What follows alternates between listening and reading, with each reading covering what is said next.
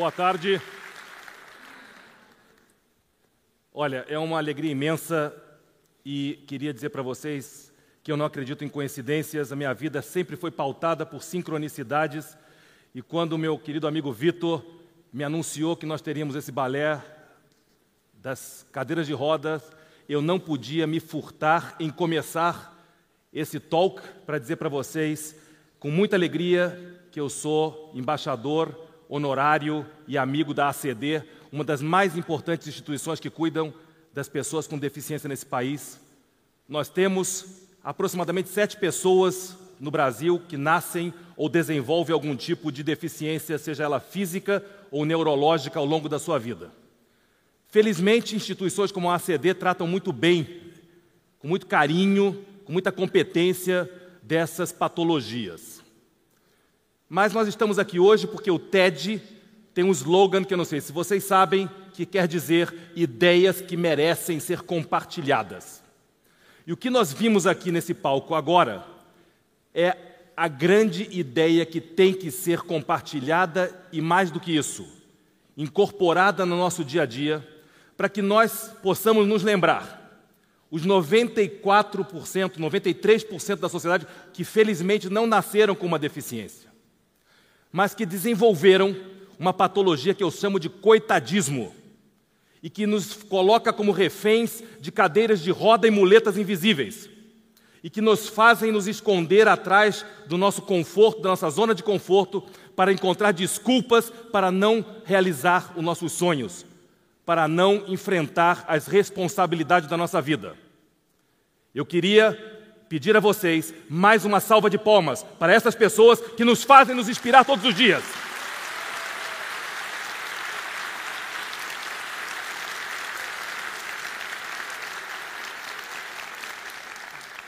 Hoje é muito comum ouvir falar que temos que acelerar startups, acelerar empresas, acelerar negócios para aumentar a performance dos nossos negócios. Mas nós esquecemos que atrás de qualquer startup, de qualquer negócio, de qualquer plano de negócios mais bonito que possa parecer, estão pessoas. E eu tenho dedicado grande parte do meu tempo, da minha vida hoje, a acelerar pessoas acelerar pessoas porque eu amo as pessoas, eu acredito no potencial das pessoas, mesmo quando elas próprias não acreditam. E é muito interessante olhar, eu mais de 30 anos tenho convivido e vivido, experimentado o sucesso e o insucesso também. E tenho aprendido que o sucesso não é uma casualidade, mas o fracasso também não é. Eu brinco que eu digo o seguinte: o cara para estar tá na merda, tem que exercitar todo dia a patologia do coitadismo e da desculpa para não fazer. Bom, quero dizer para vocês que vou aproveitar este palco para anunciar o meu novo livro, que é um guia anti-coitadismo. E está sendo lançado Ninguém é fudido por acaso. Porque é verdade. E quero dizer que a vida faz uma grande diferença com duas letras, o O e o U você tem que escolher se você quer ser fodido ou quer ser fudido. Essa é uma decisão que cabe a cada um de assumir a responsabilidade sobre as suas missões, sobre as suas tarefas, sobre os seus projetos, sobre os seus sonhos. E eu vim aqui um pouco para compartilhar, não da minha biografia ou fazer uma apologia ao sucesso, mas para utilizar essa trajetória para chamar a atenção de algo que é muito importante para mim, que é essa capacidade de acreditar, de assumir responsabilidades e de fazer algo para que a minha vida seja especial. Aos 53 anos de idade, hoje eu me dedico a um projeto legado. Não para deixar uma herança simplesmente material pelo sucesso que eu venho acumulando, mas para deixar um legado de uma inspiração, de exemplos, de ética e de alguém que tem uma visão que vai além do meu sucesso.com, do meu sucesso para acumular riqueza, mas o meu sucesso é a minha felicidade de poder multiplicar este sucesso olhando o sucesso dos outros. E essa história não aconteceu por acaso, e obviamente que eu não tinha a, a, a habilidade genial de fazer milagres empresariais, mas eu aprendi muito cedo na minha vida que eu tinha que transformar as minhas limitações em virtudes. E foi assim, rapidamente, para contar para vocês, que eu, que era um menino muito tímido, que tinha problemas seríssimos de fazer prova oral na escola, tive que encontrar nessa minha timidez o início da minha carreira e quando eu ia nas festinhas da minha escola, eu tinha um grande defeito, que tenho até hoje, graças a Deus, de pensar grande. Porque diz que para pensar grande e pequeno custa o mesmo, então vamos pensar logo grande. E eu chegava na festa e eu tinha que tirar a menina para dançar. Bom, obviamente eu convidava a mais bonita, que obviamente esperava que o mais bonito pedisse ela para dançar. Então eu já recebia um não sonoro logo no começo. Ficava deprimido, falei, não vou chamar mais nenhuma menina para dançar. E assim eu me aproximava da equipe de som, lá do DJ, e assim eu comecei a organizar as festas da escola e eu entendi, eu aprendi que a autoestima é o grande combustível para o nosso sucesso. E eu comecei a ser o, o, o, DJ mais legal da escola, e isso me criou uma confiança para que eu pudesse superar as minhas limitações, sejam elas estéticas ou intelectuais. E isso me colocou dentro de um cenário onde eu leio uma matéria numa revista, depois de atuar como DJ, imagina que maravilha essa criatura, e eu vejo essa revista francesa que trazia a história fantástica da Elite, a maior agência de modelos do mundo, e eu olhei para aquilo, obviamente não entendi nada, porque estava escrito em francês, eu não falava uma palavra de francês. É mais ou menos como vocês vão ler a caras, só vem as caras. E as bundas, obviamente. E assim eu tomei uma decisão naquele momento na minha vida que eu iria me tornar sócio desse sujeito chamado John Casablancas.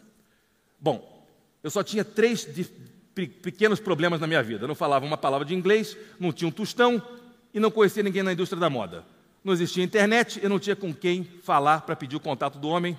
E para fazer a história longa, curta, eu entrei numa trajetória de poder não ver as dificuldades e poder me imaginar como sócio desse sujeito.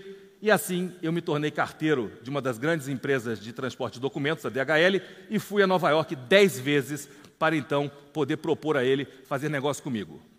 E assim, essa trajetória me levou a realmente acreditar que não existia limites para os meus, para as minhas, enfim, para os meus sonhos, para as minhas ambições.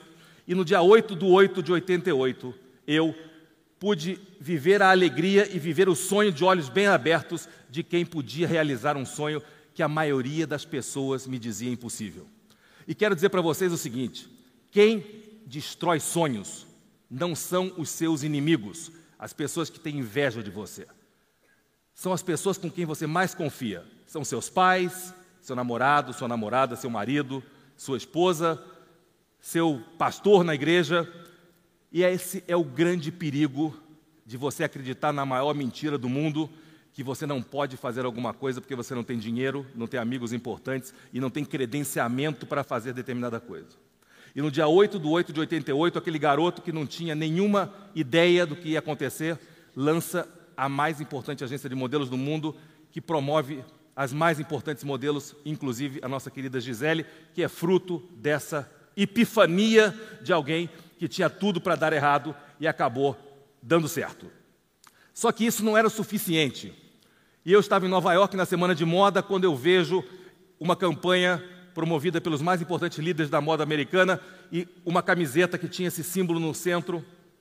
E eu pensei, mas o que, que se trata? Entro na loja do Ralph Lauren, na, na Madison Avenue, e pergunto para a vendedora, ela me explica que aquela campanha tinha sido promovida, estava sendo promovida pelos mais importantes ícones da moda americana, com o objetivo de chamar atenção a um problema gravíssimo que atinge sete em cada dez mulheres nos Estados Unidos, que é o câncer de mama.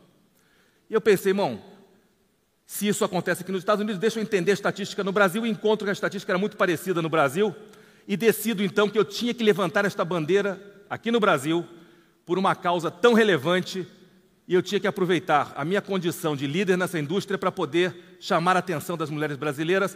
Compro duas camisetas, vou pro, venho para o Brasil, vou para Blumenau falar com o Fábio Hering e propor desenvolver essa campanha no Brasil, quando escutei várias é, objeções dele para que essa campanha não acontecesse, porque no Brasil nós somos um décimo da, da economia americana e que isso seria um grande fiasco no Brasil e que eu ia me terminar com uma conta para pagar. E eu disse, meu amigo, eu não vim te perguntar o que você acha da campanha. Eu vim dizer para você que eu vou fazer essa campanha. Ele falou, mas querido, depois não diga que eu não te preveni. Eu disse, meu amigo, eu vou fazer. Você me vende a camiseta? Se você pagar. Eu falei, mas eu te pedi a camiseta de graça. Então, eu aprendi na minha escola da vida que quando alguém quer te desencorajar a fazer alguma coisa, ele usa de argumentos espetaculares. Então, rapidamente, para dizer para vocês que se eu tivesse escutado o maior especialista de camisetas desse país, eu não poderia dizer para vocês com alegria que nós vendemos mais de 14 milhões de camisetas no Brasil para chamar a atenção de um problema gravíssimo e que é a consciência da mulher, que por meio do autoexame pode diminuir em 90% o índice de mortalidade das mulheres por câncer de mama. Se isso não é motivo de alegria, se isso não é motivo de orgulho, se não é motivo de você parar para pensar o que você está fazendo pela vida das pessoas e qual é o seu papel na sociedade, se você de fato está assumindo a responsabilidade como cidadão global e que você se preocupa não só com a sua vida, com o seu emprego, com a sua poupança, mas que você se preocupa com o bem-estar de outras pessoas, alguma coisa está muito errada na tua vida. E eu acho que essa é uma reflexão importantíssima para que cada um de nós saia daqui e pense o que, que nós podemos fazer. TEDx é um conceito global que adota cidades para compartilhar histórias. Cada um de vocês deveria ser um TEDx de você mesmo e que tivesse histórias para contar para os seus filhos, para os seus amigos, para os seus colaboradores, para os seus sócios, que pudessem fazer história para que você possa de fato inspirar outras pessoas. E esse sujeito maravilhoso, que obviamente vocês deveriam, imagino, ter o grande prazer de convidar em casa para tomar um café, que é uma figura adorada né, por unanimidade no mundo, me, me, me cria uma situação, eu vou propor a ele um negócio, e esse negócio estava alinhado para desenvolver um projeto imobiliário no Brasil, e tinha uma expectativa muito positiva, ele me convidou para uma reunião, depois de uma abordagem que eu fiz a ele, e quando eu chego no escritório dele, ele me diz, de mau humor, que eu tinha só três minutos, três minutos, para vender essa ideia para ele. Aqui tem 18 minutos, você imagina, eu só tinha três. E eu consegui, efetivamente, quebrar aquela objeção, e nós não só nos tornamos sócios e fizemos grandes negócios no Brasil, mas criamos uma história que foi publicada em mais de 14 países. E eu aprendi uma outra lição importantíssima que enquanto a grande maioria joga pedra, enquanto a grande maioria sabe criticar, não é o Trump, qualquer outra coisa, eu posso tirar proveito, tirar ensinamentos e eu posso aprender alguma coisa. O importante é a gente ter uma visão de experiência. O labirinto é um lugar que você não sabe onde está a saída. Mas não importa onde está a saída do seu labirinto. Importa você aproveitar cada passo dentro do labirinto e aproveitar a experiência que você acumula nesses processos da tua vida. Isso para mim é o grande ensinamento. E isso me fez entender que eu sou a minha melhor marca. Não é o cartão de visita, a marca que está lá, o crachá que eu estou usando. Não, sou eu. É a minha reputação que me antecede, que me precede. É a minha forma de conduzir minha vida, minha ética de como fazer as coisas e construir relacionamentos. Porque são as pessoas que tomam decisões, são as pessoas que fazem as coisas acontecerem mas também são as pessoas que encontram desculpas para que elas não aconteçam. E é essa observação na vida que me faz ter essa alegria de criar, de desenvolver, de desenvolver e de reciclar as coisas. E eu vou um dia tomar um café em Nova York, na loja da Nespresso, e na minha xícara do lado vem uma, uma cápsula vazia, e eu penso, vou fazer um projeto de arte. Meu pai já dizia, meu filho, você inventa moda, você pinta o sete. Bom, eu reciclei 150 mil cápsulas de café e criei uma coleção de arte que foi exposta no Sorro e nas mais importantes galerias do mundo e doei todo este acervo para importantes instituições filantrópicas para chamar a atenção de que a vida é conectar pontos. A vida é fazer com que as, a sua realidade possa ser transformada se você acreditar em você mesmo. E isso aconteceu recentemente, quando eu fui convidado para fazer a conferência de encerramento no Rock in Rio Academy. E eu, que não gosto de rock, não frequento Rock in Rio, mas eu entendi que tinha uma mensagem ali implícita muito importante. Que eu queria concluir a minha participação aqui com vocês para compartilhar com vocês esse momento, porque eu acho que ele é fundamental e eu fiz isso no Rock in Rio e foi muito importante. Nós, para sermos bem-sucedidos, temos que reconhecer que a felicidade precede o sucesso. E para ser feliz, nós temos que nos sentir protagonistas das nossas vidas. Nós temos que sentir que nós temos controle das coisas que nós fazemos. Nós temos que nos sentir rock stars da nossa vida, dos nossos negócios, mesmo que nós não saibamos como tocar uma guitarra. Eu fui provocado por um dos mais importantes produtores musicais do Brasil, um dos mais aclamados vencedores do Grammy Latino, para escrever uma letra de uma música que pudesse evidenciar e valorizar esse sentimento de nós sermos rock stars da nossa vida. E para encerrar, eu gostaria de pedir a vocês que vocês se levantem agora e que vocês se aplaudam, porque vocês são os rock stars da vida de vocês.